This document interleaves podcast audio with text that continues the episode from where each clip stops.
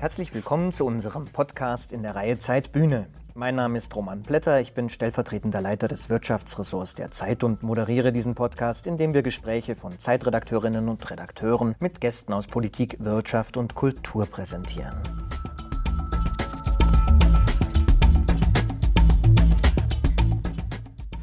Heute hören wir ein Gespräch, das meine Kollegin Tina Hildebrand, die Chefkorrespondentin unserer Zeitung, und ich mit dem Bundesfinanzminister und SPD-Kanzlerkandidaten Olaf Scholz geführt haben. Das Gespräch hat stattgefunden am 2. Juni im Fernsehstudio in Berlin für eine Aufzeichnung für Tagesschau 24 und außerdem haben wir das Gespräch über den Stream über die Zeitkanäle ausgestrahlt. Tina, du kennst Olaf Scholz schon seit vielen Jahren. Was ist denn deine erste Erinnerung an Olaf Scholz? Oh Gott, die erste Erinnerung, das war, glaube ich, als er Generalsekretär war. Da, da ist er so richtig mir zu Bewusstsein gekommen. Das war ja die sehr unglückliche Zeit. Man muss sagen, in der ein Kollege von uns, ein ganz toller Kollege, nämlich Jan Ross, eben den unrühmlichen Spitznamen Scholz-Homat verpasst hat, weil er da immer so apparatschikhaft gesprochen hat. Und man merkte, dass er irgendwie zu dieser Zeit wirklich auch sehr unglücklich war. Also das war nicht die Rolle seines Lebens. Was für einen Eindruck hattest du heute? Ist das noch immer der Olaf Scholz von damals oder ist das ein anderer Olaf Scholz? Hat er sich verändert? Ja, der hat sich verändert. Der hat ja seitdem auch ganz viel gemacht. Der ist wahnsinnig selbstbewusst geworden. Das war er schon, als er Hamburger regierender Bürgermeister war. Er war ja auch Arbeitsminister und man merkt, er ist wahnsinnig stolz darauf. Und ich fand ihn aber tatsächlich heute sehr locker. Er war eigentlich wirklich relativ entspannt. Wir haben ihn das ja auch gefragt. Er gilt ja als einer, der immer die Auster macht, der keine Gefühle zeigt. Und ich finde, er war eigentlich doch recht offen heute, also vor allem in dem persönlichen Teil. Das hat mir eigentlich ganz gut gefallen. Glaubst du denn, dass er jetzt angesichts der Lage der SPD mit 15 Prozent, bei den Umfragen ist die Partei irgendwo eingemauert, glaubst du denn, dass er noch eine reelle Chance hat, Kanzler zu werden? Ich glaube, es wird wirklich sehr, sehr schwer. Man kann ja im Prinzip immer nur auf Basis dessen, was wir heute sehen, Plausibilitäten ableiten. Und im Moment spricht wenig dafür, dass er da eine Chance hat. Die große Frage ist im Prinzip, wollen die Leute eine Veränderung, also eine wirklich grundlegende Veränderung? Das ist mit, nicht mit ihm verbunden und auch nicht mit Armin Laschet. Das ist am ehesten mit der Annalena Baerbock verbunden. Oder wollen sie doch eher ein weiter so. Da könnte man sagen, das kann man vielleicht mit Olaf Scholz auch bekommen. Aber dann hätte es bei der SPD eigentlich ein bisschen Bewegung geben müssen, denn die liegt ja bei diesen 15 Prozent nicht erst seit er Kanzlerkandidat ist, sondern schon vorher. Und offenbar gibt es ja da wenig ähm, Vermutung bei den Wählern, dass da von dieser Partei viel zu erwarten ist. Er selbst sieht das natürlich anders. Und warum er das tut, das, liebe Zuhörerinnen und Zuhörer, können Sie jetzt gleich in den nächsten 60 Minuten hören. Der Bundesfinanzminister und Kanzlerkandidat der SPD, Olaf Scholz, im Gespräch mit meiner Kollegin Tina Hildebrandt und mir.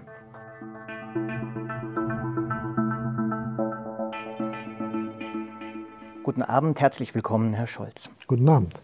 Ja, herzlich willkommen auch von meiner Seite, lieber Herr Scholz. Wir haben eine Stunde heute hier und in dieser Stunde wollen wir herausfinden, was für ein Mensch dieser Olaf Scholz ist und vor allem aber, was er für ein Kanzler wäre, was für ein Kanzler er werden will und wie er das überhaupt machen will mit einer Partei, die ja in den Umfragen bei gerade mal 15 Prozent liegt im Moment oder schon länger.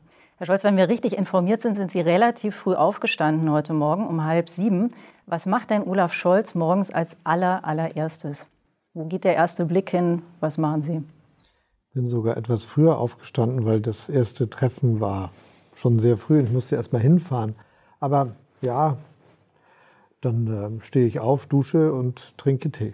Also der erste Blick geht nicht in die Nachrichten. Sie Nein. gucken nicht als erstes, was sich in der Welt verändert hat. Nein, ich äh, mache gerne Politik, aber nicht aus äh, Gründen der Sucht, sondern aus Gründen des Interesses. Ja, Ihr Tag ging ja dann dicht weiter. Sie waren also im Kabinett in einem Lazarus-Stift. Sie haben mehrere Interviews gegeben, ein G7-Treffen vorbereitet. Ist das so im Leben von Olaf Scholz ein normaler Tag und was hat sich denn verändert, seit Sie Kanzlerkandidat sind? Das ist ein normaler Tag, wobei es keinen gleichen normalen Tag gibt. Wir sind immer alle nur sehr gefüllt und was sehr typisch ist, ist, dass das eine oft mit dem anderen nichts zu tun hat. Das wechselt sich intensiv ab. Die öffentlichen Auftritte, die schlichte, harte Regierungs- und Verwaltungsarbeit, Gespräche mit Mitarbeiterinnen und Mitarbeitern und dann immer wieder auch äh, das, was in der Politik dazugehört, dass man das erläutert, was man macht. Und das ist unterschiedlich. Vorgestern war ich zum Beispiel einen ganzen Tag in Sachsen-Anhalt und habe draußen Wahlkampf gemacht. Großartiges Gefühl nach all dieser Corona-Zeit, mit Sonne auch noch dabei. Und das äh, ist dann ein anderer Tag, wie wenn ich am Freitag losfliege morgens, um in London an einem Treffen der Finanzminister der G7-Staaten teilzunehmen. Das haben Sie ja heute auch gemacht, das vorzubereiten. Herr Scholz, lassen Sie uns über Politik sprechen und über einen Begriff, den Sie ins Zentrum Ihres Wahlkampfs stellen wollen, Respekt. Sie wollen sogar eine Respektgesellschaft. Was soll das denn sein? Es wäre, glaube ich, ganz einfach, wenn wir alle Zuschauerinnen und Zuschauer fragen, was sie sich unter der Gesellschaft des Respekts vorstellen und was sie unter Respekt verstehen. Da hat jeder und jede was zu sagen. Und das ist auch ein Zeichen dafür, dass was los ist in unserer Gesellschaft, dass nämlich viele nicht das Gefühl haben, dass sie anerkannt werden in dem, was sie tun und was sie leisten. Ob das nun die Frage ist Stadt-Land, ob das die Frage ist, welche beruflichen Wege man gegangen ist. Ich sage immer sehr klar, eine Handwerkerin in einer kleinen Stadt hat nichts falsch gemacht mit ihrer Berufsentscheidung, aber wenn man ins Fernsehen guckt, wirkt es manchmal so. Und das, was auch eine Rolle das? spielt, ist natürlich die Frage, ob wir auch die Anerkennung schlicht in Geld ausdrücken. Also eine Forderung, die ich habe, ist ja 12 Euro Mindestlohn. Ich will das mal übersetzen. Das ist eine Gehaltserhöhung für 10 Millionen Arbeitnehmerinnen und Arbeitnehmer. Das ist kein kleiner Teil unserer Beschäftigten. Und das zeigt ja auch, dass ganz viele nicht so viel verdienen. Ich habe jetzt dafür gekämpft, im dritten Anlauf dafür zu sorgen, dass die Löhne in der Pflege, in der Altenpflege besser werden. Auch da geht es um Anerkennung, Würde und Respekt. Und wir brauchen eine komplette Kehrtwende in der Art und Weise, wie wir bestimmte Dinge in unserer Gesellschaft betrachten. Wir sind nicht nur Verbraucherinnen und Verbraucher, die alles billig haben wollen. Es geht auch um die Würde der Arbeit. Wer hat denn aus Ihrer Sicht ganz konkret zu wenig Respekt vor wem momentan? Ein mein Eindruck ist, dass schon einige ein bisschen von oben herab auf andere. Wen meinen Sie?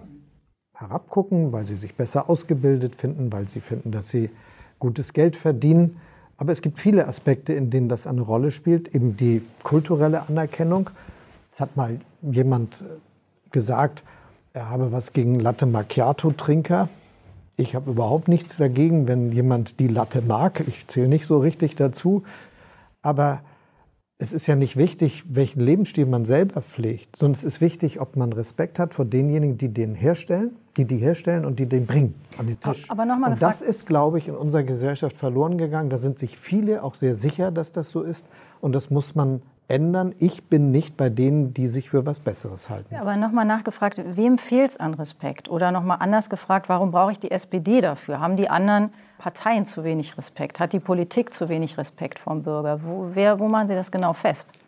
Wenn wir uns einmal im Großen die Gesellschaften des reichen Westens angucken, Deutschland, Österreich, Niederlande, Skandinavien, um vor Ort zu bleiben, oder auch Großbritannien und die USA, um weiter wegzugehen, dann sehen wir, dass das etwas ist, das ganz viele da empfinden. Das ist schon ein großer Trend, wo ganz viele das Gefühl haben, um mich geht es nicht, ich werde nicht gesehen mit meinen Anliegen. Und es geht immer auch ums Geld. Und wenn es ums Geld geht, dann sind wir gern auch bei meinem Koalitionspartner. Den Mindestlohn mussten wir ihm aus der Nase ziehen, das mit dem besseren Pflegelohn auch. Die Frage, ob wir jetzt zum Beispiel dafür Sorge tragen können, dass die Mieterinnen und Mieter nicht allein gelassen werden mit den höheren CO2-Preisen, die ist ein Kampf, den wir noch nicht gewonnen haben, wo wirklich die Lobbyisten diese Partei im Griff haben und sagen, das kommt überhaupt nicht in Frage, dass wir hier was für die Mieter tun. Und das, glaube ich, empfinden ganz viele auch als Respektlosigkeit. Und dass es zum Beispiel viele Anläufe, fast drei Jahrzehnte gedauert hat, dass man das hinkriegt, dass in der Fleischindustrie ordentlich bezahlt wird, das ist für viele ein Zeichen, dass was nicht richtig läuft in unserem Land. Und dann gibt es die anderen, die irgendwie allen was Gutes gönnen aber irgendwie doch den Eindruck erwecken, dass sie vielleicht finden, es gibt einen richtigen Lebensstil, großstädtisch, urban und äh, mit Mittelschicht. Da meinen Sie die Grünen oder wen meinen Sie? Ich glaube, die meisten wissen, wer da gemeint ist. Und ich will das ausdrücklich sagen. Das ist der Unterschied zwischen der SPD und ihren politischen Wettbewerben. Aber jetzt kommt unweigerlich die Frage, die Sie ja im Wahlkampf häufiger begleitet. Wenn Sie feststellen, Deutschland hat ein Respektdefizit, wie passt das denn dazu, dass die SPD ja doch sehr, sehr lange mitregiert hat? Davor gab es eine kurze Pause, aber davor hat sie sogar mal führend regiert. Das ist doch eigentlich komisch. Das, das, ist das nicht die Bilanz ihrer eigenen Regierungszeit dann auch? Nein, das ist es nicht. Und wir haben ja eben darüber gesprochen. Das Problem, das wir jetzt haben, haben ja auch andere Länder. Ich erkläre mir jedenfalls den Brexit auch so, dass ganz viele eigentlich nicht zufrieden waren mit der Sache, wie es im eigenen Land läuft und die EU dafür schuldig gemacht haben. Ich erkläre mir auch die Wahl von Herrn Trump, die erfolgreiche und sogar jetzt seine Niederlage mit noch mehr Stimmen. Er hat ja noch mehr Stimmen gekriegt, damit, dass ganz viele nicht sicher sind, ob es eigentlich noch um sie geht, wenn es um die Zukunft geht und wie man da weiterleben kann. Also das ist ein größeres Problem. Wir haben wirklich fast im Infight für Verbesserung gesorgt, aber der große Durchbruch, der gelingt nur, wenn ich nicht verbessern, verhandeln, durchsetzen kann, sondern auch mal von vorne führen kann. Das fehlt seit 2005. Sie wollen sehr, sehr hohe Einkommen, ein Zitat von Ihnen, höher besteuern. Sagen Sie unseren Zuschauerinnen und Zuschauern nochmal, was ist für Sie ein sehr, sehr hohes Einkommen? Wo geht das los und warum diese Zahl?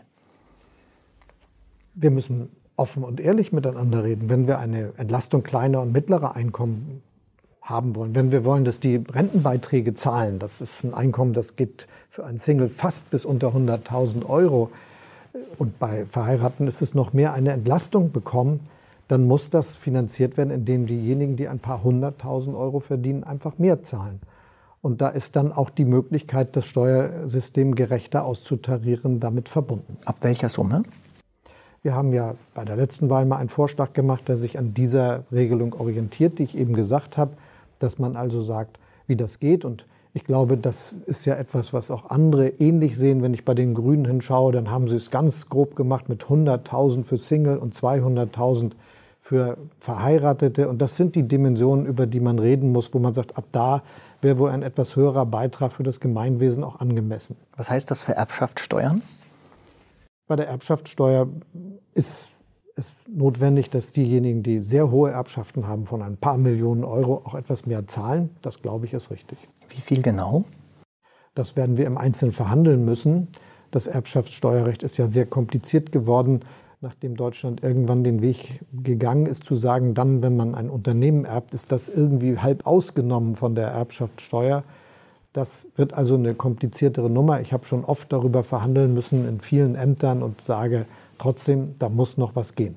Wäre das denn unter Gerechtigkeitsaspekten eigentlich gut, wenn gar nicht vererbt werden könnte, wenn jeder, also eine hundertprozentige Erbschaftssteuer, wenn jeder im Grunde wieder bei Null startet?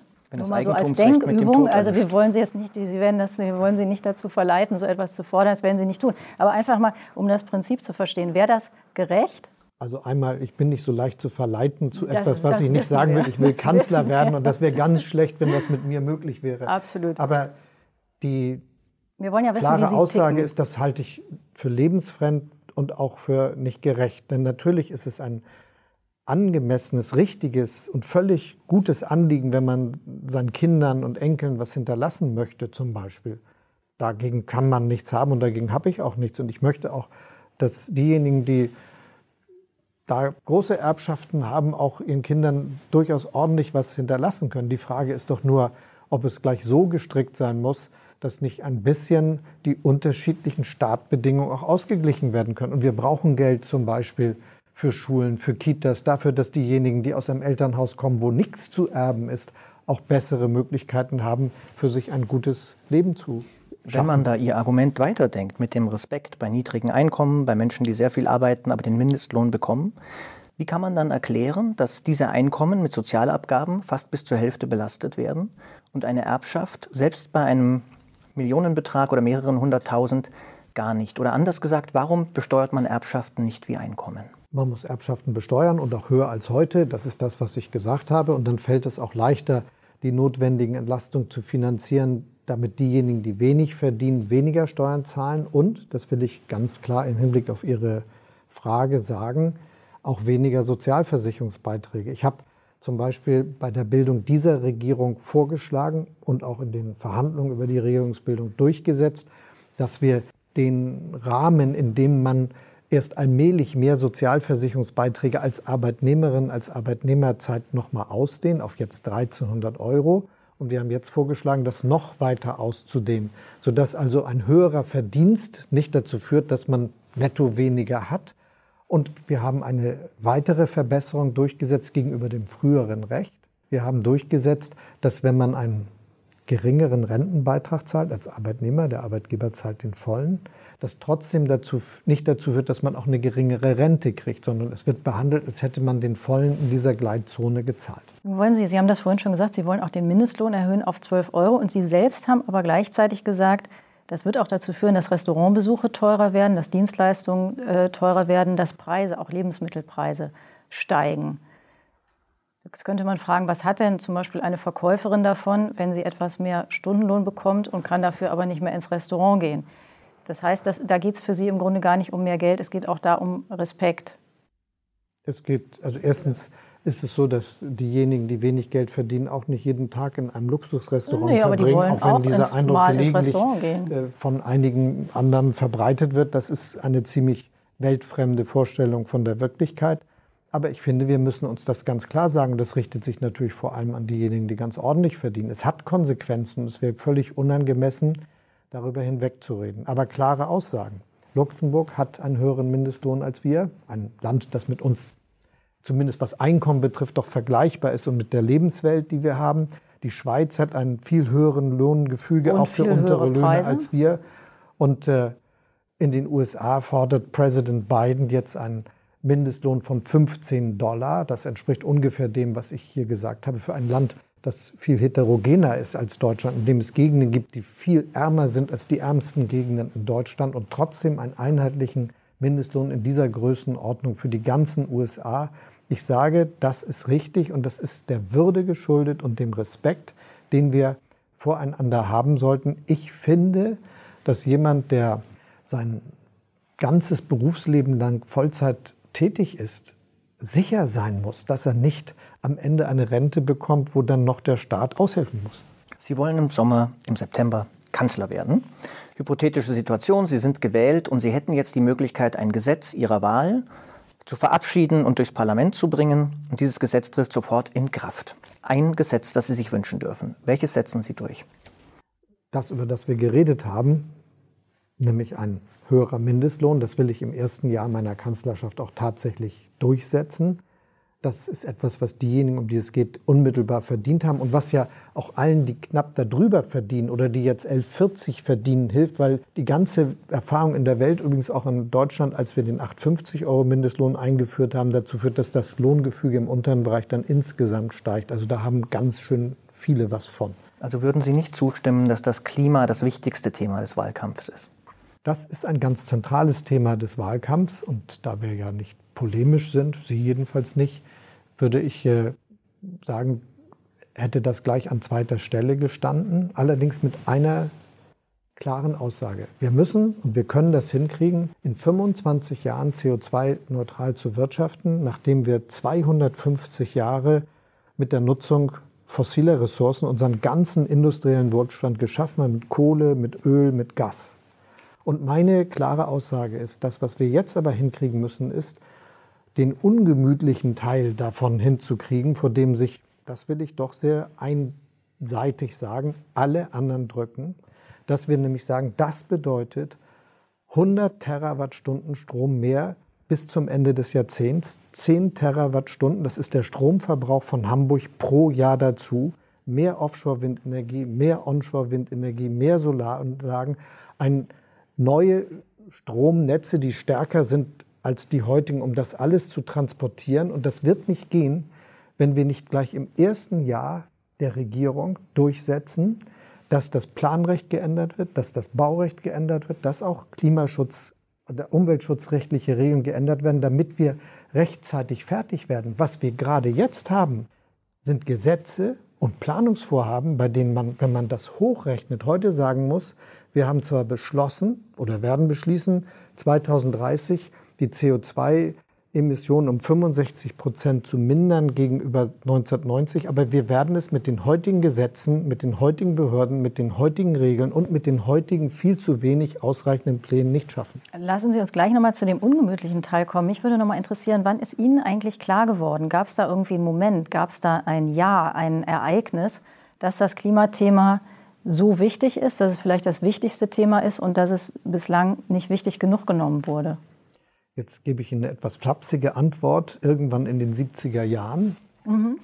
Das ist aber doch sehr ernsthaft, weil ich zum Beispiel mit den Büchern, die damals an den Club of Rome geschrieben worden sind und von denen vieles sich nicht als richtig bewahrheitet hat, aber doch groß geworden bin, also über die Grenzen von Wachstum, über die Ressourcengrenzen, über die Grenzen auch der Aufnahmefähigkeit unseres Planeten, was das Klima betrifft. Ich bin groß geworden als Aktivist gegen Atomkraftwerke, habe mitdemonstriert und war ganz stolz, dass am Anfang meiner Tätigkeit als Abgeordneter gleich die Beschlüsse kamen zum Ausstieg aus der Atomenergie. Weil man ja sagen kann, das war für den Klimaschutz nicht die beste Entscheidung. Doch, das war eine richtige Entscheidung. Sie führt aber dazu, dass wir uns nicht drücken können. Denn, wie Sie richtig sagen, Frankreich setzt auf Atomenergie und ein bisschen Windenergie. Skandinavien setzt auf Atomenergie, Wasserkraft und ein bisschen Windenergie. Deutschland muss setzen auf ganz viel Windenergie, was wir auch können durch die Offshore-Möglichkeiten, ein starkes, leistungsfähiges Stromnetz und auf natürlich Solarenergie und Speicherkapazitäten mit Wasserstoff. Und das ist das größte industrielle Modernisierungsprojekt, das Deutschland seit 250 Jahren sich vorgenommen hat. Das, was Sie sagen, das sagen jetzt so viele. Also alle haben das eigentlich seit den 70er Jahren schon gewusst. Trotzdem ist ja ganz wenig passiert. Jetzt sind sich ja inzwischen außer der AfD eigentlich alle Parteien einig, dass die Klimaziele eingehalten werden sollen. Das Bundesverfassungsgericht hat das auch mit seinem Urteil nochmal bekräftigt. Haben Sie den Eindruck, dass das schon so ganz angekommen ist, was das bedeutet? Und was bedeutet es? Sie drücken das in Terawattstunden aus. Die wenigsten Bürger leben und denken in Terawattstunden. Ich übrigens auch nicht. Was heißt das? Was Deshalb heißt habe ich das ja versucht zu übersetzen, äh, zu übersetzen in die Frage des Stromverbrauchs einer großen Stadt, die ich ganz Übersetzen gut kenne. Sie es mal in das äh, Leben das eines mal, normalen Bürgers. Ich will das mal in das äh, Leben eines normalen eines Bürgers, Bürgers übersetzen. Der den Mindestlohn bekommt. Also zum Beispiel, da sind Bürger, die sich sehr genau Jedes auskennen. Wenn man wenig verdient, mh, ist genau. das nicht so, dass man nicht diese Dinge sehr sorgfältig gut verstehen kann. Nein, das, das wollte ich damit nicht sagen. Nein, nein, ich wollte nur sagen, übersetzen Sie es bitte in den, in den Alltag eines Menschen, für den das sehr, sehr entscheidend ist, ja, was er sich leisten kann. Genau. Also die Stahlindustrie. Ich habe gerade mit den Konzernbetriebsratsvorsitzenden der Stahlunternehmen gesprochen, die sich viele Sorgen machten. Übrigens fast alle Stahlarbeiterinnen und Stahlarbeiter haben davon auch gehört dass ein deutscher Automobilkonzern wahrscheinlich mit einem schwedischen Stahlunternehmen über CO2-neutralen Stahl Verträge schließen will. Und das sagt, die wollen, wir wollen das jetzt auch. Das bedeutet aber alleine für die Stahlindustrie wahrscheinlich fünf bis sieben neue Offshore-Windparks, damit das möglich wird. Vielleicht auch noch mehr, riesige Mengen, die zusätzlich gebaut werden müssen zu den heutigen Plänen. Es gibt die Aussage, wir brauchen fünf bis zehn Gigawatt zusätzlichen Offshore-Windstrom. Ich habe mal dafür gesorgt, dass es nicht nur fünf sind, sondern dass wir auch zehn planen. Obwohl ich nur Finanzminister war, habe ich gesagt, das muss mehr sein, sonst haut das nicht hin. Aber das, die Stahlindustrie wird davon die Hälfte verbrauchen, von diesen zehn wahrscheinlich. Die Chemieindustrie auch vielleicht sogar mehr. Ein Unternehmen, BASF, hat einen kleinen Teil seines zukünftigen Strombedarfs jetzt gerade öffentlich gemacht. BASF zusammen mit RWE als Unternehmen, die das dann alles mit herstellen sollen, hat gesagt, sie wollen zwei Windparks haben, gleich jetzt ganz schnell zusätzlich genehmigt zu den gegenwärtigen Planungen, plus einer Sicherheit, dass der Strom von der Nordsee in Ludwigshafen ankommt. Jetzt sind wir im Windpark, sind wir sehr aber weit immer weg. noch nicht im ja. Haushalt des Bürgers angelangt. Ja, deshalb habe ich ja sehr konkret gesagt, das ist etwas, das man sich in diesen Dimensionen vorstellen muss. Und ich dachte, so ein Windpark ist etwas, was Sie ich habe einen, uns hab einen Vorschlag. Ich, ich kann mir den vorstellen, aber ich lebe nicht im Windpark. Herr Kretschmann zum Beispiel hat mal gesagt, weniger Autos sind natürlich besser als mehr. Herr Kretschmann hat zum Beispiel, das ist ja der Grund, warum ich glaube, dass es nur mit der SPD klappt, dieses große Modernisierungsprojekt hinzukriegen, in den letzten fünf Jahren nicht hingekriegt, ziemlich neue Windkraftanlagen in Baden-Württemberg zu bauen. Ich glaube, da sind zwölf dazugekommen im letzten Jahr. Das ist ein bisschen wenig und deshalb ist auch meine Aussage, wir sind diejenigen, die das wollen und die das können. Es, können. es muss nämlich auch gebaggert werden, sonst Ist der wird Satz das richtig? Weniger Autos sind besser als mehr? Ich glaube, wir bekommen gerade ein Wachstum, was die Zulassung von Pkw betrifft. Ich habe mich sehr für die Elektrifizierung der Mobilität und für den Ausbau des öffentlichen Verkehrs eingesetzt. Aber ich äh, habe nie die Reden gehalten, dass wir demnächst alle nicht mehr Auto fahren werden, weil ich das auch nicht glaube. Äh, und äh, auch sehe, wie die Statistik genau ins andere, in die andere Richtung geht. Wovor man sich schützen muss, ist eine gewisse Überheblichkeit, die manche an den Tag legen, wenn sie sagen, was kann man denn so tun als Bürger? Ja, darf ich also kurz da, da würde ich sagen, Herr Scholz? 60 Prozent, ja. bis zu 60 Prozent der Bürgerinnen und Bürger, äh, der, der Wagen, die verkauft werden, werden als Dienstwagen verkauft. Genau, lassen Sie mich bitte das da heißt, mal kurz. Die ähm, meisten einhaken. kaufen sich gebrauchte Autos. Das muss man immer bedenken. Warum wenn man über fördern diese wir denn Dinge sagt. Dienstwagen? Moment, genau. Ähm, 12 Milliarden Euro jährlich geben wir für Dienstwägen klimaschädliche Subventionen. Das ist eine aktuelle Zahl der Umwelthilfe. Sie als Finanzminister hätten es doch in der Hand. Die meisten großen Autos sind Dienstwägen. Sie hätten es in der Hand. Dienstwagenprivileg abschaffen ist doch eine gute Entscheidung für das Klima. Ja, zur Ehrlichkeit gehört auch, dass man sich genau diese Listen immer anguckt, gerade als Journalist, in denen drin steht, wie viel klimaschädliche Steuersubventionen es gibt. Da wird manchmal von gigantischen Summen von über 50 Milliarden Euro gesprochen. Und die, einer der größten Posten in diesem Bereich ist zum Beispiel die Pendlerpauschale, die ich aber für richtig halte. Auch wenn man mit dem Elektrofahrzeug von seiner Wohnung zur Arbeit fährt, braucht man eine Pendlerpauschale, um es ganz klar zu sagen. Da ist also ganz viel dabei, was man nicht machen kann. Ich glaube, da ist was rauszuschneiden, aber nicht diese Dimension. Lassen Sie Und wir haben bei den Dienstwagen etwas durchgesetzt, was gerade dazu führt, dass der große Wechsel in der Automobilindustrie auch gelingt. Wir haben nämlich gesagt, es gibt dann eine bessere Förderung, wenn es batterieelektrische Fahrzeuge sind, wenn es Plug-in-Hybride sind, weil das dazu führen kann, dass dann diese Investitionen auch getätigt werden. Und wir sehen, das funktioniert und führt dazu, dass die große Leitindustrie, die Automobilindustrie, die wir in Deutschland haben, jetzt plötzlich diese Trendwende schafft. Und es war auch die SPD, die durchgesetzt hat, dass es die Klimaprämie, den Klimabonus jetzt gibt, mit dem Zuschuss für batterieelektrische Fahrzeuge, die man neu kauft, weil plötzlich merken alle, das klappt. Und wenn ich jetzt mit den Betriebsräten, mit den Arbeitnehmern und Arbeitnehmern der Automobilindustrie spreche, dann sagen sie, das hat wirklich geklappt. Unsere Unternehmen investieren jetzt Milliarden in elektrifizierte Mobilität. Jahrelang haben die nicht geglaubt, dass sie das loswerden, dass das funktioniert. Es funktioniert jetzt und wir müssen diesen Trend jetzt verstärken und nicht kaputt. Aber Herr Scholz, jetzt sind Sie mir ausgebüxt. Nee, ich bin Sie nicht haben uns, ausgebüxt. Sie haben versucht, haben am uns- Thema Sie haben uns sehr vorbeizureden. lang erzählt, was die SPD alles richtig und gut gemacht hat. Sie haben uns aber zunächst auch gesagt, das, was da kommen wird, wird was kosten. Und es wird Menschen geben, die den Preis bezahlen müssen. Sie wollen aber offenkundig an die Dienstwägen nicht ran. Wir kriegen aber eine Verkehrswende nur hin, wenn wir mehr Bahn haben und weniger Autos.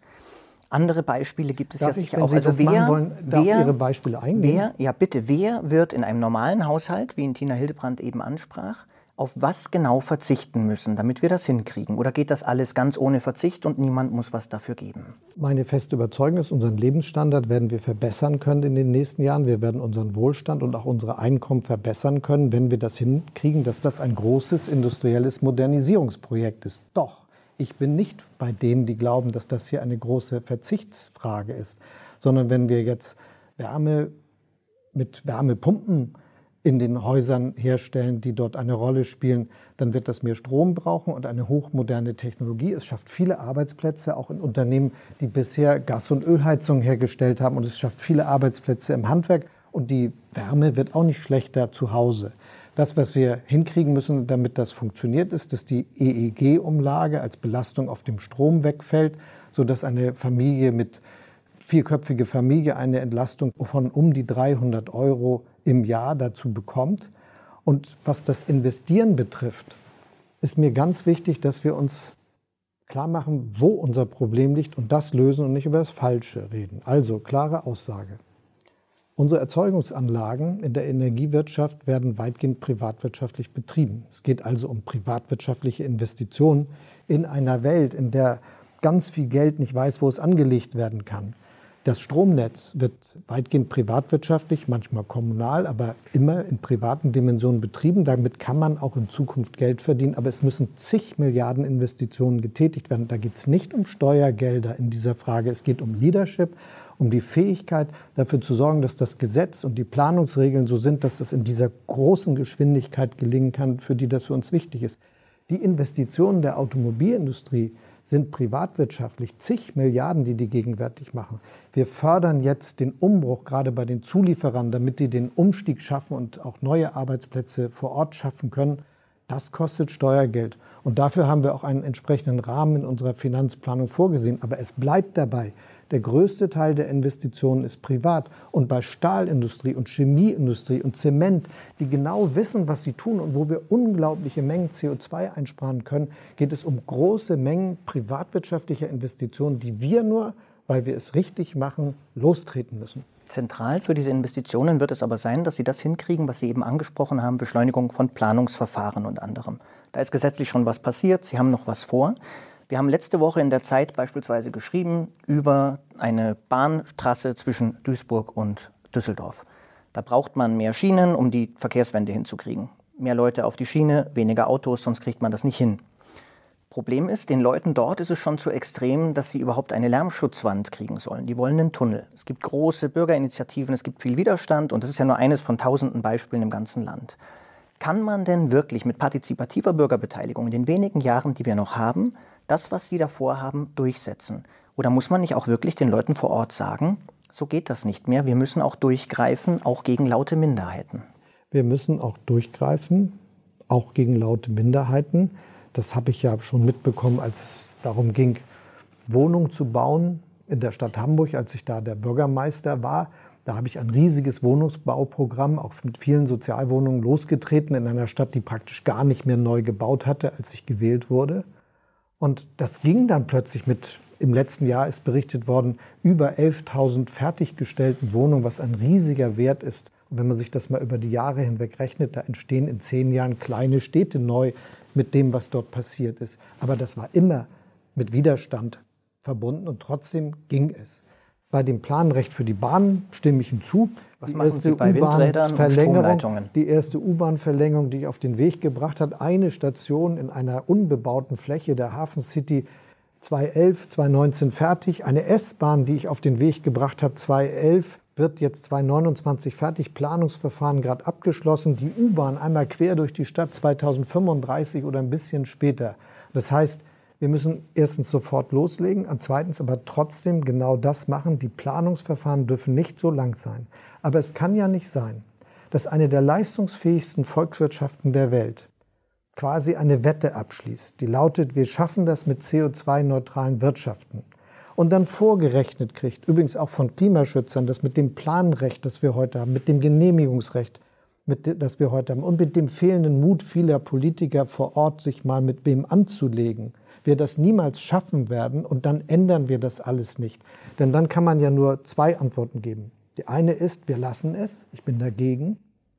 Oder wir machen das und ändern all diese Dinge. Und da will ich klar sagen, das muss gleich am Anfang, gleich im ersten Jahr der nächsten Legislaturperiode passieren, weil mehr Zeit haben wir nicht. Wir werden, wenn wir es jetzt nicht richtig machen, in vier Jahren, in acht Jahren die Fehler nicht mehr korrigieren können und dann hätten wir mit dem Wohlstand unseres Landes gespielt. Ich bin strikt dagegen, dass Können wir Sie das einmal tun. kurz konkret sagen, wie ganz konkret die Stromtrassen, die momentan nicht gebaut werden, oder die Windräder, die zu wenige sind. Wie ganz konkret schaffen Sie das, den Widerstand vor Ort sehr schnell zu brechen? Wie wird dieses Gesetz aussehen? Also Sie sagen immer so, als ob es um Widerstand brechen geht. Man muss nur einfach aushalten, dass nicht immer alle einer Meinung sind. Ich habe ja schon gesagt, es wird nicht gemütlich, wenn wir diese Dinge tun wollen. Aber ich bin dafür, dass wir Bürgerbeteiligung haben, aber dass wir dann auch schnell trotzdem, das ist ja schnell gemacht, auch eine Entscheidung treffen und dass wir unsere Gesetze so ändern, dass das dann auch ganz schnell geht. In anderen Ländern funktioniert das auch. Ich war jetzt gerade in Sachsen-Anhalt und habe mir Leuna angeguckt. Da ist das große Chemiewerk entstanden von BASF damals 1916 auf der grünen Wiese in einem Gegend, in der gar keine Industrie war. In einem Jahr waren die fertig. Wir werden jetzt nicht ein Jahr schaffen, aber wir werden doch wohl hinkriegen, dass wir all die Dinge, die jetzt notwendig sind, bis 2030 schaffen. Herr Scholz, Sie haben schon das Stichwort genannt für ein anderes Thema, über das wir mit Ihnen sprechen wollten. Das Thema Wohnen. Das ist ja ein Thema, das viele Leute beschäftigt und zwar sehr konkret. Wann haben Sie denn eigentlich zuletzt eine Wohnung gesucht? Gerade. Wo haben Sie die gesucht und wie haben Sie das gemacht? Ich habe das äh, in Potsdam gemacht mhm. und äh, über ein Unternehmen, das im Internet äh, berühmt ist dafür, dass man dort mhm. Angebote bekommen kann. Und damit das jetzt nicht so falsch klingt, natürlich habe ich es etwas einfacher gehabt, weil ich zu den Leuten zähle, die sehr viel Geld verdienen und nach meinen Plänen auch mehr Steuern zahlen müssen.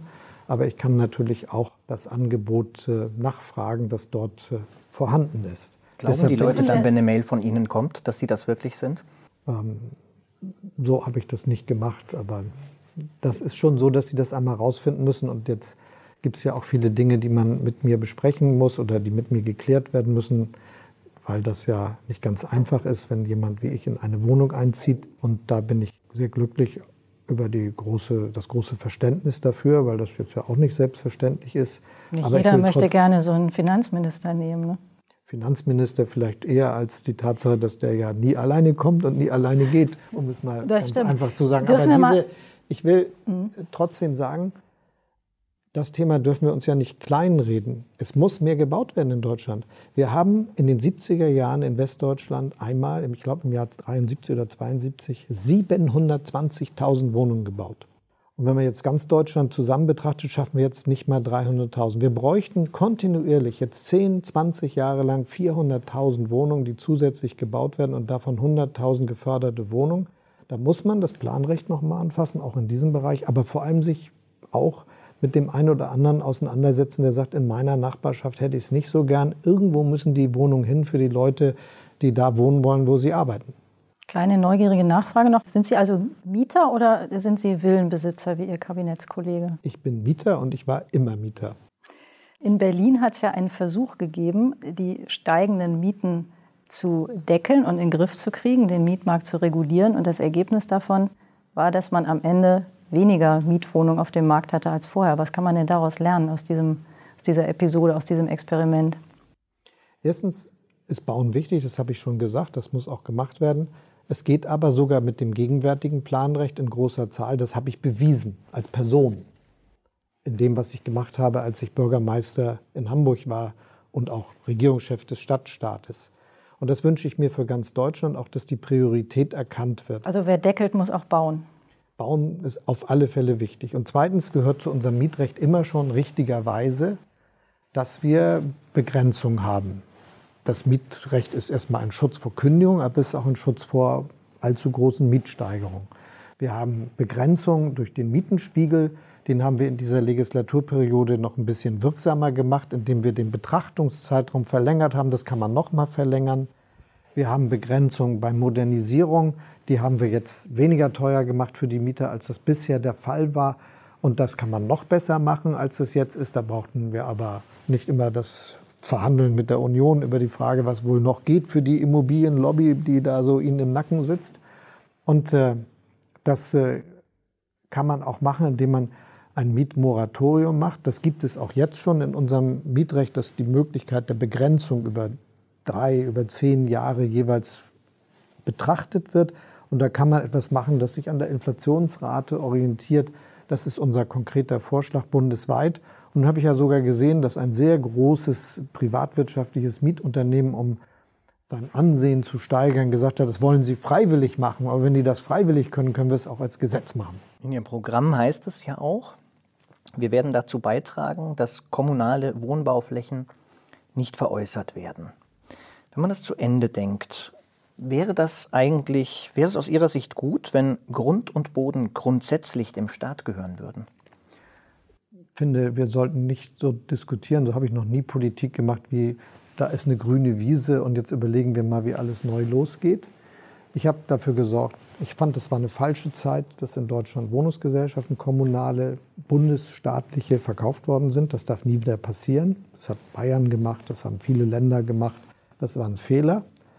Und äh, das glaube ich, sollten wir alle schwören, das machen wir nie wieder. Wir brauchen also starke kommunale Wohnungsgesellschaften, auch Neugründungen in dem Bereich. Und die müssen auch wieder bauen. Auch das habe ich einmal durchgesetzt. Zweitens brauchen wir Genossenschaften, die ja auch dafür sorgen, dass die Mieten nicht größer werden. Und wir brauchen einen starken sozialen Wohnungsbau.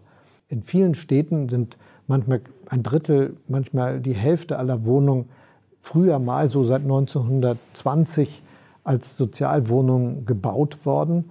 Und das zeigt ja, wie wichtig dieses Segment ist für uns alle auf dem Mietmarkt und wie wenig in Deutschland verdient wird, anders als das sich manche denken, kann man ja auch daran sehen, dass etwa die Hälfte aller Haushalte in den Städten Deutschlands einen Anspruch auf einen Wohnberechtigungsschein hätte, ihn nicht immer braucht, weil sie schon in einer bezahlbaren Wohnung leben oder wie auch immer, aber das ist ja ein Hinweis darauf, da geht es um ganz viele von uns, für die wir was tun müssen, damit sie sich das leisten können. Und selbst wer gut verdient, ist nicht locker dabei mit 12, 13, 14 Euro netto Kaltmiete.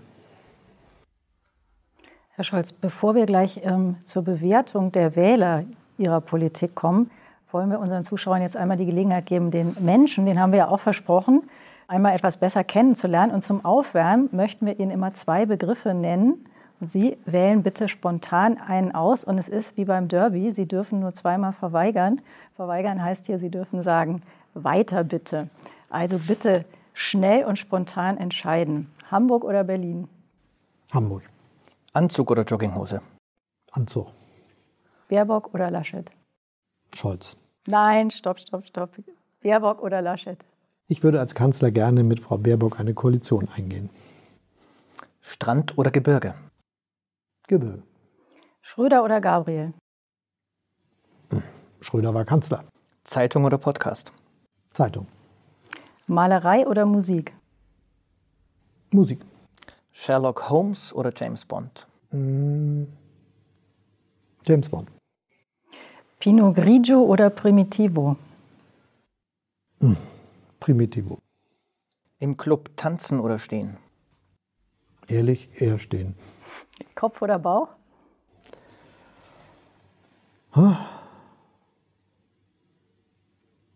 Sie glauben es nicht, Bauch. Kochen oder essen? Kochen. Veggie-Burger oder Currywurst? Currywurst. Gendersternchen oder generisches Maskulinum? Egal. Also weiter. Wirecard oder Cum-Ex? Das war jetzt die Strafe dafür, dass Sie sich nicht entschieden haben. Da weiß ich gar nicht, was die Frage ist Die Entscheidung. Cum-Ex äh, muss bestraft werden. Allein sein oder in der Gruppe? In der Gruppe. Das war das Aufwärmen. Jetzt ein paar Fragen zu Ihnen als Person mit der Bitte um kurze Antworten. Wer ist Ihr bester Freund? Meine Frau. Sie haben über Angriffe mal gesagt, never explain, never complain, also sich nie erklären, rechtfertigen, äh, sich nie beschweren. Wann fällt Ihnen das am schwersten? Gar nicht so selten, aber es ist meine Erfahrung, dass es nichts hilft, wenn man noch lange rumredet über Dinge, die ja klar sind. Ist das auch eine Entscheidung dafür, in der Politik keine Gefühle zu zeigen? Ich habe sehr viele Gefühle, deshalb mache ich Politik. Aber Sie zeigen sie selten. Die Bürgerinnen und Bürger wählen jemanden, bei dem sie sicher sein wollen, dass er seine Aufgaben wahrnimmt. Womit haben Sie Ihr erstes Geld verdient? Als studentischer, studentische Hilfskraft äh, an der Uni, ich glaube im Wesentlichen mit Kopieren. Ihr Markenkern ist ja die absolute Unerschütterlichkeit. Kennen Sie auch sowas wie Zweifel? Ja, Und bei welchem Thema, politischen Thema, haben Sie in den letzten Jahren am meisten gezweifelt? Wo haben Sie am meisten gegrübelt, sich vielleicht gefragt, ist das richtig, was wir machen? ich glaube, dass die Grundsicherungsreformen, die wir vor 20 Jahren gemacht haben, zu Recht oft korrigiert worden sind. Und das hat mich auch viel umgetrieben, immer wieder darüber nachzudenken, ob wir da nicht was ändern müssen. Ich finde, dass wir da jetzt einen ganz guten Weg gefunden haben. Aber das ist das, da habe ich mir viele Gedanken gemacht. Wenn Sie etwas zurücknehmen könnten, was Sie mal gesagt haben, was wäre das? Im Hinblick auf G20, dass, dass sich möglicherweise wie ein Hafengeburtstag veranstalten lassen würde, was zur Beruhigung gedacht war, aber angesichts der schlimmen Entwicklung, die das genommen hat, natürlich nicht nur wie Hohn vorgekommen ist, das hätte ich lieber nicht gesagt. Sie haben Anfang des Jahres mal gesagt, Sie hoffen, wir kriegen nach der Pandemie dann irgendwann mal wieder einen schönen Sommer. Was wäre denn ein, was ist denn ein schöner Sommer für Olaf Scholz? Was wäre Ihr perfekter Sommer? Na, dass wir jetzt einen Sommer haben und dass wir mal wieder äh, draußen sein können und mit anderen Leuten zusammen im Restaurant, im Biergarten sitzen können. Es sieht ja sogar danach aus, als ob das klappt. Gerade hat vor wenigen Tagen ein guter Freund von mir einen Post gemacht am letzten Tag des Mai, gesagt, weil ich immer gesagt hatte, im Juni sitzen wir wieder im Biergarten. Ich habe es gesehen, ne? Fritz hat er- ja, ne? falsch Ja. hat er gesagt. War wohl nichts mit Juni. War schon Mai, hat er nicht hintergeschrieben, aber gemeint. Und im Prinzip finde ich, ist das doch so, wir haben doch das alles empfunden als wie einen ganz langen grauen November, der nicht aufhören will. Und wenn das Wetter jetzt besser ist und wir auch merken, dass wir die Pandemie mit all den Einschränkungen so allmählich mit ein bisschen Vorsicht hinter uns lassen können, ich glaube, dann haben wir alle innerlich so ein Partygefühl. In diesem Sommer ist Wahlkampf, also lassen Sie uns zurück zur Politik kommen. Die Umfrageergebnisse sind momentan relativ eindeutig. Die Grünen liegen klar vor Ihnen. Was konkret bieten die Grünen denn den Wählerinnen und Wählern momentan an, das der SPD fehlt? Die Sozialdemokratische Partei steht vor einer Herausforderung, die viele andere unserer Schwesterparteien in den reichen Ländern des Westens auch haben. Das hat etwas zu tun mit dem Erschrecken vor dem Zusammenwachsen der Welt. Das ja zum Beispiel bedeutet, Milliarden Menschen können in Asien das, was wir können, auch. Da ist sich nicht jeder sicher, ob die Dinge auf die lange Strecke gut ausgehen. Und dieses Gefühl der Sicherheit zu schaffen mit einem klaren Plan, wie wir wirtschaftliche Zukunft und gute Arbeitsplätze für die sichern können, über Fortschritt zu reden, das ist die eine Antwort, die ich daraus, darauf gegeben habe. Und die andere ist das Respektsthema, das wir hier verhandelt haben. Und ich glaube, dass das viele Bürgerinnen und Bürger bewegt und dass es auch die Chance beinhaltet, dass es ein für die SPD so starkes Mandat mit sich führt am Ende der Wahlkampagne und am Wahltag, dass ich einen Regierungsauftrag bekomme. Warum ist es jetzt anders? Also das ist nach vorne geguckt, aber warum stand jetzt ist es so, dass deutlich mehr Wählerinnen und Wähler dem grünen Versprechen folgen? Ich weiß gar nicht, ob sie den Versprechen folgen. Ich bin auch nicht jemand, der schlecht über die Wahlumfragen anderer Parteien herzieht. Ich will diejenigen für die SPD verbessern. Ich sehe schon, dass wir uns auf Schlagdistanz befinden. Also da geht es ein bisschen rauf, ein bisschen runter und schon sind die Dinge ganz anders. Und was ja auch der Sache ein großes Maß an Stabilität und für die SPD und mich auch viel Zuversicht vermittelt, ist, dass das ja bei der Frage, wen kann man sich als Kanzler vorstellen, in vielen Umfragen so ausgeht, dass viele da denken, das könnte Olaf Scholz schon sein. Und jetzt wollen wir das mit SPD und Olaf Scholz zusammenbringen, sodass das im Wahlergebnis sich auch niederschlägt. Kennen Sie Joe Kaiser persönlich, den früheren Siemens-Chef? Ich kenne ihn, habe mit ihm viel und oft und Der gut zusammengearbeitet. Heute sagt er in der Süddeutschen Zeitung über die Kanzlerkandidatinnen und Kandidatinnen und Kandidaten, Zitat, die größte Glaubwürdigkeit für eine nachhaltige und langfristige Erneuerung hat sicherlich Annalena Baerbock. Und er sagt auch äh, über die Kritik an ihrer mangelnden Erfahrung in der Regierung, für die Zukunft ist die Vergangenheit auch nicht immer hilfreich. Was antworten Sie ihm? Also erstmal sind das zwei allgemeine Wahrheiten, die würde ich sogar, da habe ich jetzt gar keine große Kritik dran. Und jeder macht sich seine Gedanken, sogar ehemalige Chefs von Unternehmen. Also das ist völlig okay. Aber die klare Aussage ist, jetzt geht es ja darum, wie kriegen wir das hin. Und ich habe ausdrücklich gesagt, wenn wir uns nicht bereit sind, äh, die Bagger in Bewegung zu setzen, dann werden wir das nicht schaffen. Weder das mit der, dem Klimawandel aufhalten, noch das mit der wirtschaftlichen und industriellen Zukunft Deutschlands. Und das traue ich mir schon zu. Also das ärgert Sie nicht? Nein, ich finde, man darf sich in einen solchen politischen Wettbewerb nicht begeben, wenn man ein Glaskinn hat.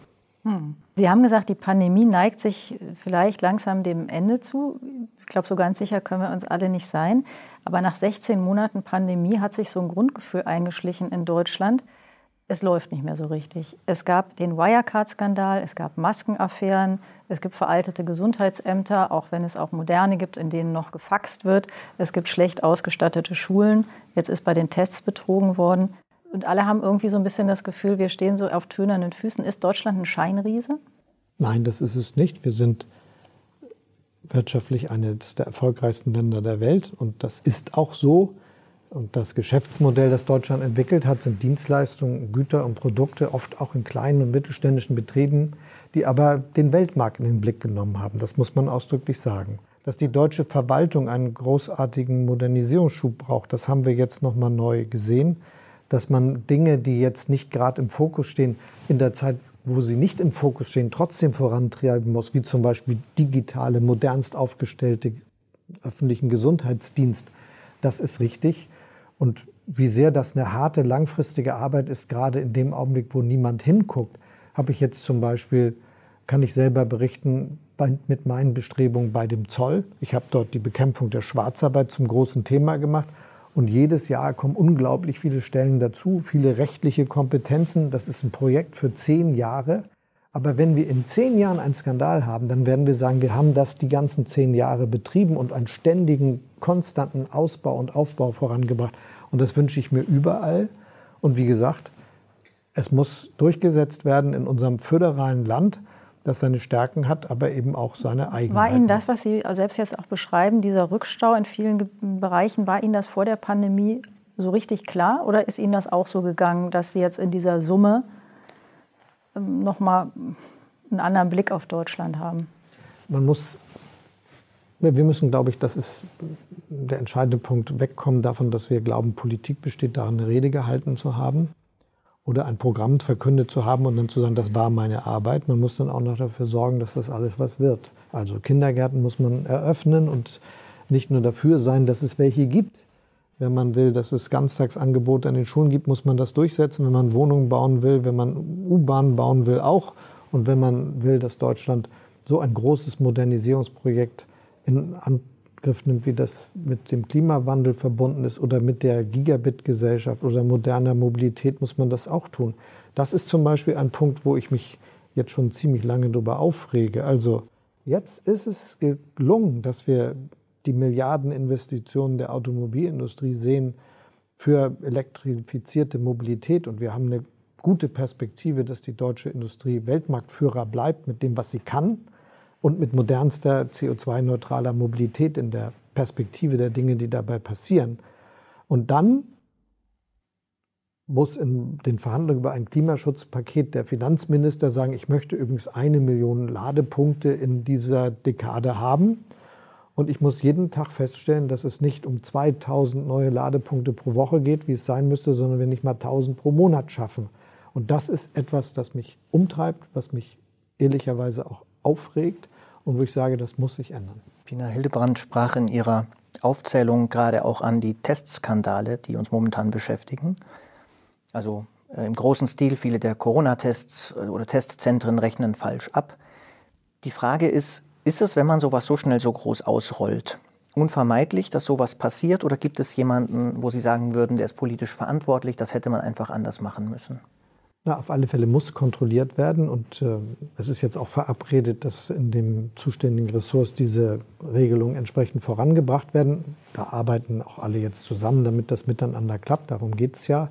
Ich finde, es muss, wenn schnell gehandelt wird, auch akzeptiert werden, dass es nicht alles perfekt läuft, aber trotzdem, dass da Betrug stattfindet, kann man nicht hinnehmen und darf man auch nicht hinnehmen und muss auch sofort alles getan werden, um das äh, wegzukriegen.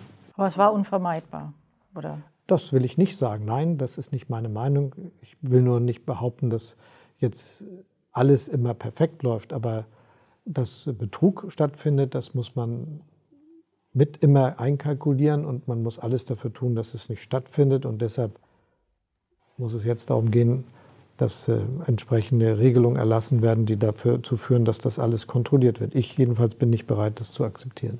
Die Pandemie hat auch zu sehr hohen Staatsausgaben geführt, zu hunderten Milliarden neuer Schulden. Die Schuldenquote ist gestiegen. Wer soll das bezahlen?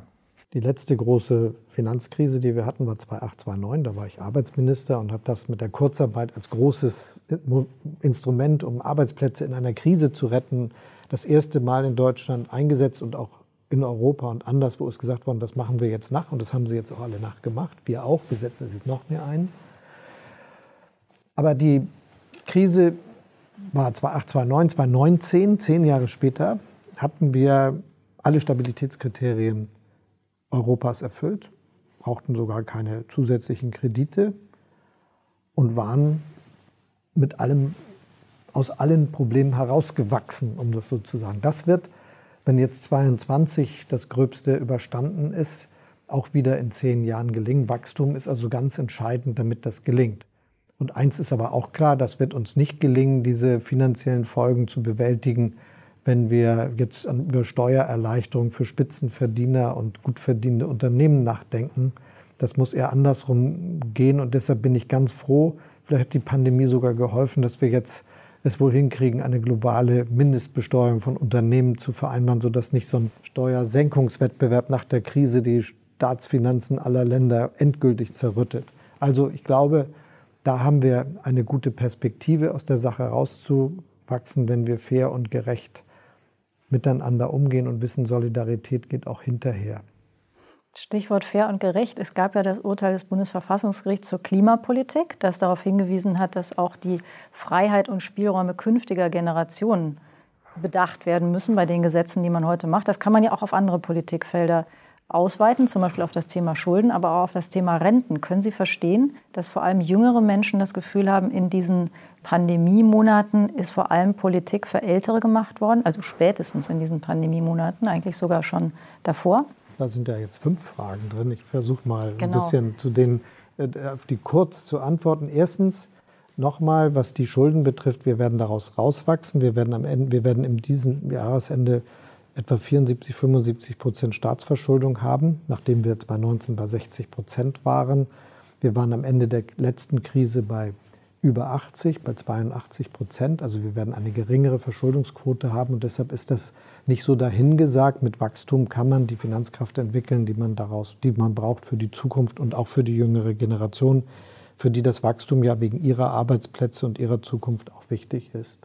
Der zweite Punkt, ein stabiles Rentenniveau ist eine wichtige Zusage auch für jüngere Leute.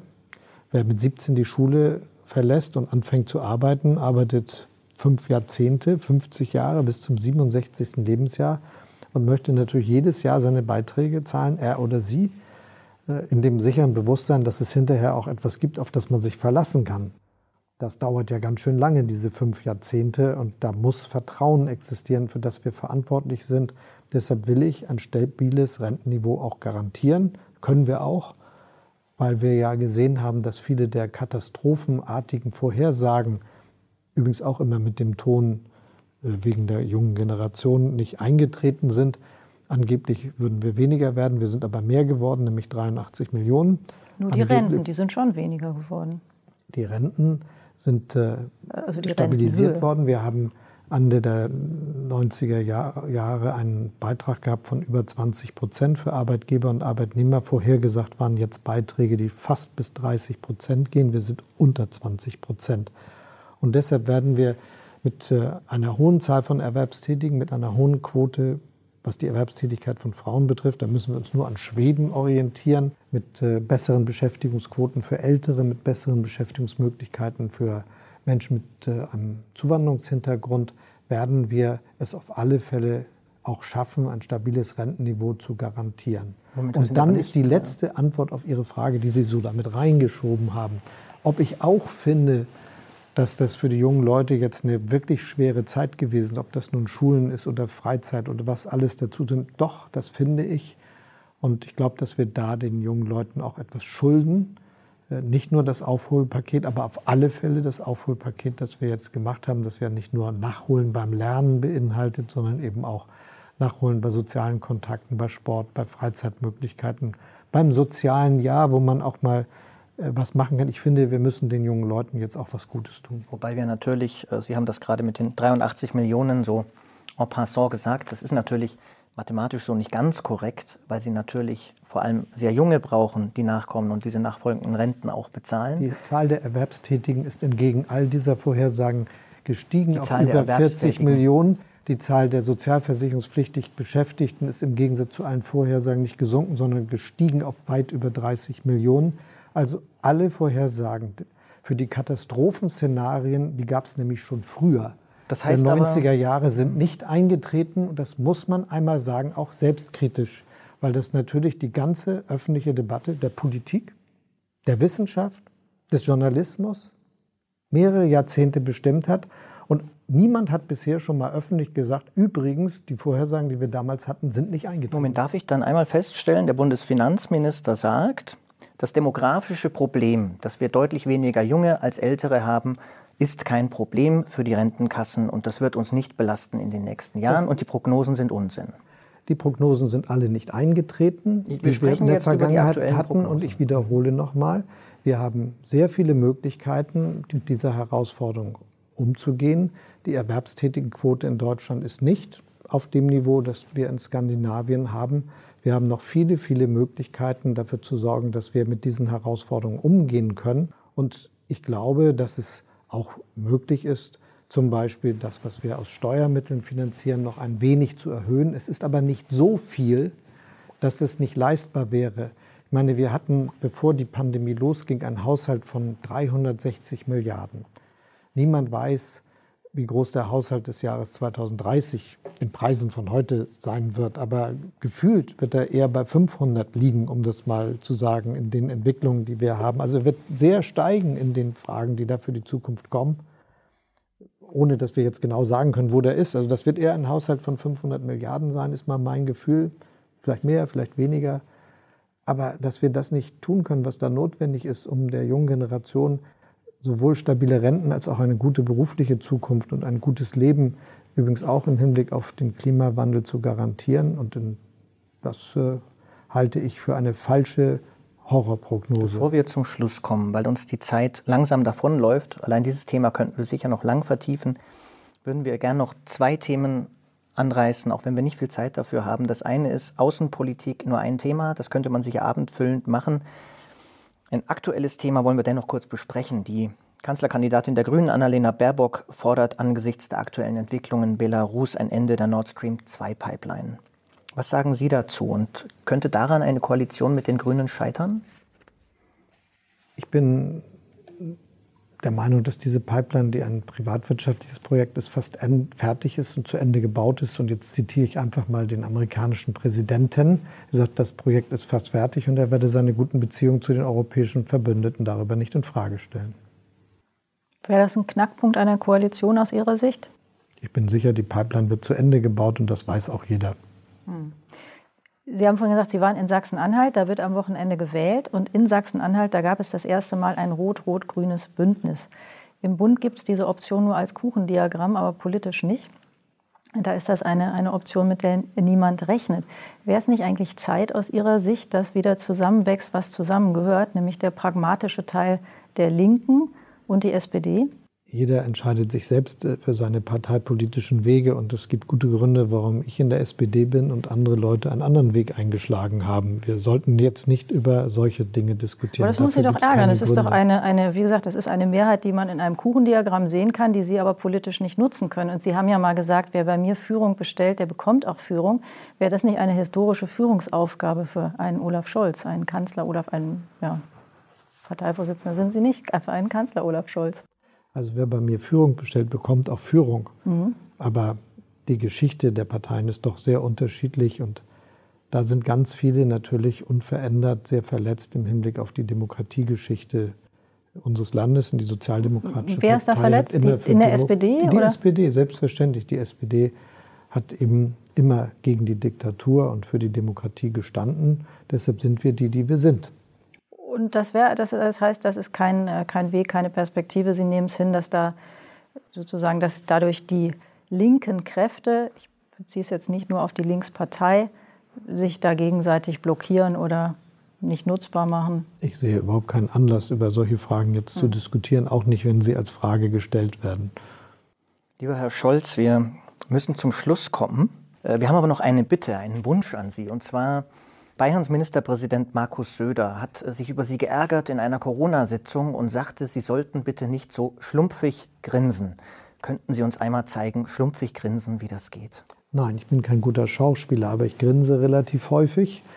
Und wenn Herr Söder das schlumpfig findet, das sind keine schlechten Leute.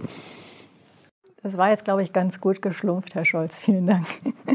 Liebe Zuschauerinnen und Zuschauer, wir wollen an dieser Stelle unser Gespräch zu dritt hier beenden und wollen Ihnen die Gelegenheit geben, die Fragen, die Sie uns geschickt haben, über Zeit Online an unseren Gast zu stellen, an Herrn Scholz. Wir lesen vor, ja, dann, ähm, und zwar eine anonyme Frage. Wie steht die SPD zur Idee eines Bürgerrates in der deutschen Klimapolitik? Ich finde, Form der Bürgerbeteiligung am Bürgerrat ist eine solche Möglichkeit gut. Sie dürfen nur diejenigen, die politische Verantwortung haben und gewählt worden sind, nicht davon abhalten, selbst eine Entscheidung zu verantworten. Also jedes Gesprächsformat, und so verstehe ich ein Bürgerrat, macht Sinn, aber es enthebt niemanden, der Verantwortung hat und ein Mandat in der Demokratie von Wählerinnen und Wählern bekommen hat, vor der Verantwortung, selbst was zu wollen. Es gibt eine weitere anonyme Frage, die lautet, welche drei großen Innovationsthemen wollen Sie als Kanzler vorantreiben? Ich finde, Wir müssen CO2-neutral wirtschaften. Wir brauchen eine Gigabit-Gesellschaft für Deutschland.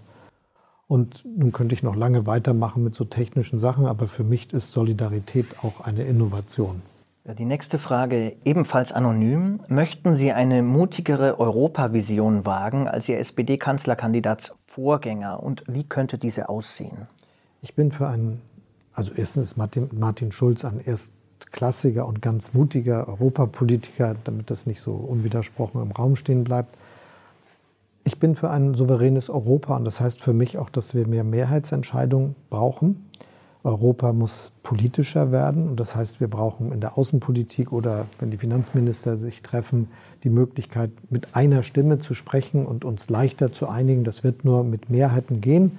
Vielleicht am Anfang nicht gleich 51 zu 49, sondern etwas größere Mehrheiten, aber dass nicht einer alles blockieren kann. Das ist der notwendige Fortschritt in Europa. Und dann müssen wir die politischen Fragen, die die Bürgerinnen und Bürger bewegen, lösen. Außenpolitik, Sicherheitspolitik, Grenze, Flucht, Migration, Technologiepolitik, Klimawandel, soziales Europa. Es geht nicht nur um Binnenmarkt. Die nächste Frage lautet, wie können die Pflegeberufe attraktiver werden? Das haben Sie eigentlich fast schon ein bisschen gesagt am Anfang. Ne? Es geht um mehr Geld und mehr Anerkennung. Beides ist ganz, ganz wichtig.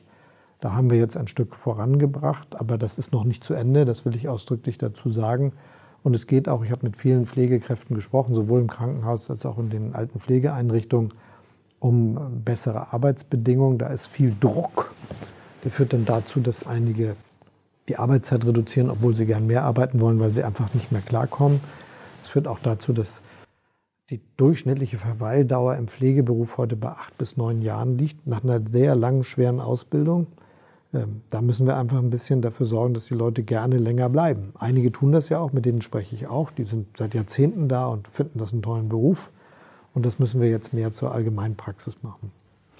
Die nächste Frage von Axel Schröder. Wie konnten Sie Treffen mit Warburg-Chef Olearius vergessen, obwohl Sie wussten, dass sein Haus massiv von Cum-Ex profitiert hat, was Sie für asozial halten? Ich würde einmal ganz kurz für unsere Zuschauerinnen und Zuschauer zwei, drei Sachen einordnen. Also Cum-Ex-Geschäfte sind Geschäfte, bei denen äh, sich Investoren oder Kriminelle Steuern, die sie nicht bezahlt haben, erstatten haben lassen. Zu ihrer Zeit als Hamburger Bürgermeister war die Warburg Bank involviert in solche Geschäfte. Und es gab nun Ermittlungen gegen die Warburg Bank und jetzt einen Untersuchungsausschuss zur Frage, inwieweit Sie davon wussten und den Chef von Warburg, Herrn Olearius, noch getroffen haben. Ist das so bislang korrekt wiedergegeben? Nicht ganz. Die hauptsächliche Frage war, äh, was äh, da besprochen worden ist. Und da ich unglaublich viele tausend Gespräche geführt habe, sage ich wahrheitsgemäß, die Details kann ich nicht erinnern. Das ist so. Aber ich bin auch ganz klar in der Frage. Die Finanzämter entscheiden eigenständig, aber wir haben als Politik eine Verantwortung dafür, sicherzustellen, dass es möglich ist, dass solche Straftaten, wo sie begangen werden, verfolgt werden und dass diejenigen, die zu Unrecht sich wirtschaftliche Vorteile verschafft haben, die auch wieder zurückzahlen müssen. Das ist mit vielen Gesetzen, die ich übrigens als Bundesminister der Finanzen auf den Weg gebracht habe, geschehen. Und deshalb kann man sagen, alle, die einen wirtschaftlichen Vorteil hatten von solchen merkwürdigen Geschäften, illegalen Geschäften wie Cum-Ex, werden das Geld zurückzahlen müssen. Und es wird auch noch viele Strafverfahren geben. Erlauben Frage, Sie mir, bitte, Entschuldige, nein, bitte. Die, die Frage zielt ja darauf ab, warum Sie ein Treffen vergessen haben, ausgerechnet Sie, der ein sehr präziser Mensch sind, der sehr klar ist. Das ist ja was, was viele Leute, wo, die sagen, sag das ist ja. Sag mal, wenn Sie mich jetzt fragen, ob, wann wir uns zuletzt getroffen haben, was wir genau besprochen haben und was in meinem Terminkalender wann steht, werde ich das aus dem Kopf nicht da sagen. Da geht es aber auch nicht um so viel Geld. Und ich habe mir neulich sehen. mal eine Frage vorgelegt. Was erinnere ich eigentlich noch von den sehr intensiven Verhandlungen, die ich erfolgreich, also da wäre das schön, wenn ich jede Minute noch mal sorgfältig schildern könnte, wenn ich mal Memoiren schreiben wollte zum Beispiel, den Verhandlungen, die ich geführt habe zur Fertigstellung der Elbphilharmonie, wo ich mit dem Unternehmen hochtief verhandelt habe. Und ich erinnere relativ wenig, obwohl ich ziemlich in den Details war und in der Sache auch selber was entschieden habe, was hier ja gar nicht passiert ist. Ich möchte das Thema nur noch eine Nachfrage dazu, dann machen wir weiter. Es ist schon äh, ein bemerkenswerter Vorgang dahingehend, als dass zu dem Zeitpunkt Ihres Treffens ja bekannt war, dass die Warburg Bank mit solchen Geschäften zu tun hatte. Ist es da nicht zumindest ein Zeichen politischer Sensibilität oder wäre es eines gewesen, so ein Gespräch in diesem Moment mit dem Bankchef nicht zu suchen? Abgesehen von der Frage, dass wir uns jetzt über Details, was wann bekannt war, und wir wissen ja jetzt viel und alles, lange unterhalten könnten, was ich aber nicht will. Ich glaube, dass es äh, völlig richtig ist, sich als äh, Regierungschef mit den Banken der eigenen Stadt und auch mit vielen anderen zu treffen. Und selbstverständlich ist es auch richtig, dass die Finanzämter streng nach Recht und Gesetz und ohne politische Beeinflussung entscheiden müssen. So war es auch. Wir haben eine weitere anonyme Frage, die lautet, Herr Scholz, wie stehen Sie zu dem Ansatz, langfristig das Wohnen in Einfamilienhäusern zurückzudrängen? Viele Bürgerinnen und Bürger dieses Landes haben ein Einfamilienhaus und wünschen sich auch eins. Und ich glaube, dass wir damit verboten nicht weiterkommen. Und Deshalb ist das mir eine pragmatische Frage, was genehmigt man, wenn Neubauvorhaben möglich sind. Da gibt es Gegenden, da wird sich auch etwas anderes als ein Einfamilienhaus niemals rechnen. Und es gibt Gegenden, in denen man mit mehrgeschossigem Wohnungsbau was hinkriegen kann. Und dass das pragmatisch gemischt werden kann, habe ich in meinem Leben ja sogar pragmatisch bewiesen. Die nächste Frage kommt von M. Lohmann. Anlässlich mal des. Schön, dass mal einer seinen Namen sagt. Ja, aber wir wissen nicht, ob es ein Mann, eine Frau oder ein diverser Mensch ist. Es ist ein M. Lohmann. Ja. So M. Lohmann fragt, anlässlich des Pride Month, wird das irrationale Blutspendeverbot für Homosexuelle unter Ihnen als Kanzler endlich abgeschafft werden? Zumindest teile ich die Einschätzung des Fragestellers. Ich habe immer die anonymen Fragen, aber die Frage gefällt mir. Warum fahren jetzt statt Tretroller und Fahrrad so viele Menschen E-Roller und E-Bikes, obwohl wir doch Strom sparen und Ressourcen schonen wollen? Na, ich glaube, dass wenn jemand statt mit äh, einem anderen Verkehrsmittel mit dem E-Bike fährt, das sogar Ressourcen spart und auch äh, Energie, also die umweltfreundlichere Variante sein dürfte, ich persönlich habe mich aber zu einem E-Bike nicht durchringen können. Wenn ich Fahrrad fahre, dann fahre ich Fahrrad. Warum haben Sie Angst, Sie wären zu schnell? Nein, ich mache das ja nicht, weil ich unbedingt von A nach B kommen will, sondern weil ich da ein bisschen Freizeit und Sport und Bewegung genießen will. Das ist also mein Motiv. Vielleicht wäre das anders, wenn ich sagen würde, ich mache das jetzt jeden, komme jetzt jeden Tag mit, der, mit dem Fahrrad zur Arbeit und würde ich vielleicht irgendwann auch sagen, dann nehme ich jetzt ein E-Bike. Also da will ich nicht über andere richten und rechten so breites äh, Themenspektrum, das, das an Sie herangetragen wird. Sven, dieses Mal ohne Nachnamen, fragt, wie stellt sich die SPD die Zukunft der Arbeit vor? Erstens bin ich sicher, dass, wir, dass uns die Arbeit nicht ausgeht. Das ist ja eine weit verbreitete These. Ich habe mich damit öfter mal beschäftigt. Die Aussage, die Arbeit geht uns aus, ist irgendwie so 200, 300 Jahre lang schon in 20 Jahresrhythmen immer wieder neu prognostiziert worden. Das hat für bestimmte Regionen, für bestimmte Berufstätigkeiten und Welten gestimmt, aber de facto arbeiten wir alle ganz schön viel und ich bin sicher, das wird auch in Zukunft sein. Wenn auch sicher anders als heute und wir können vielleicht hoffen, dass bestimmte schwere Arbeiten, die niemand gerne macht, durch den technischen Fortschritt uns auch erspart bleiben. Aber Arbeit wird immer Arbeit bleiben und die Grundlage unseres Lebensunterhalts dass da die Digitalisierung eine große Rolle spielt, das ist sicherlich so. Es wird aber vielleicht weniger auch Lärmemissionen geben, es wird weniger gesundheitliche Beeinträchtigungen geben. Das wäre doch alles gar nicht schlecht. Und wir werden mit Computern zusammenarbeiten und äh, Robotern. Elisabeth W. fragt Sie, was halten Sie von der verpflichtenden Einführung des Genderns im staatlichen Einflussbereich? Da sind vielleicht auch Universitäten mit gemeint, könnte ich mir vorstellen. Ich finde, das sind individuelle Entscheidungen, wie man sprechen will.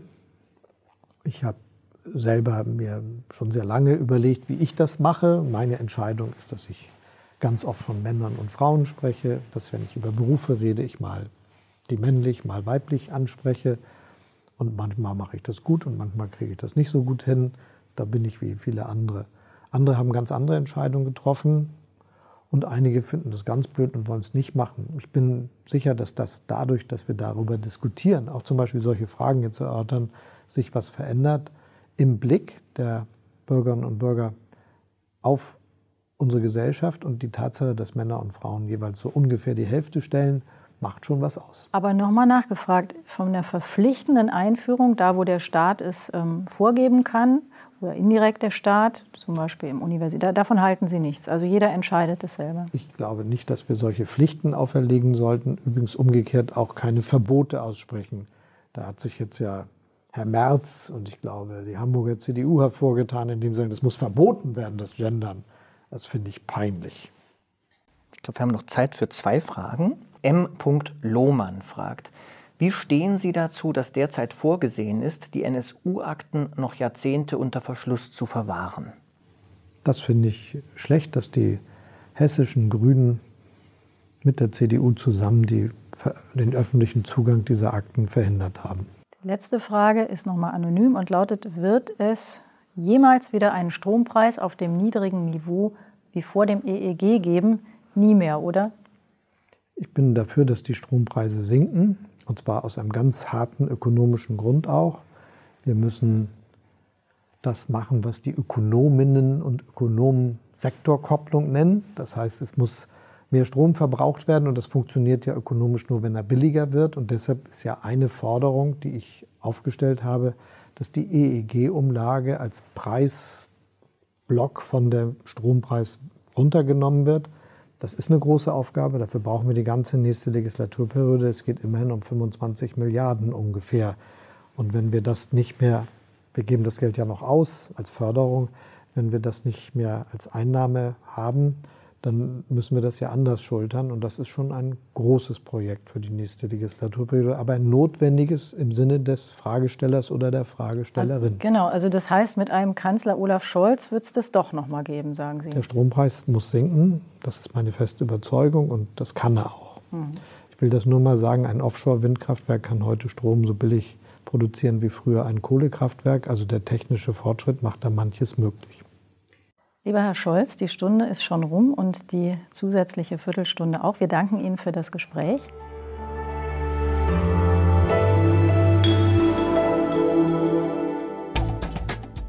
Das war der Bundesfinanzminister und Kanzlerkandidat der SPD, Olaf Scholz, im Gespräch mit meiner Kollegin Tina Hildebrandt und mir.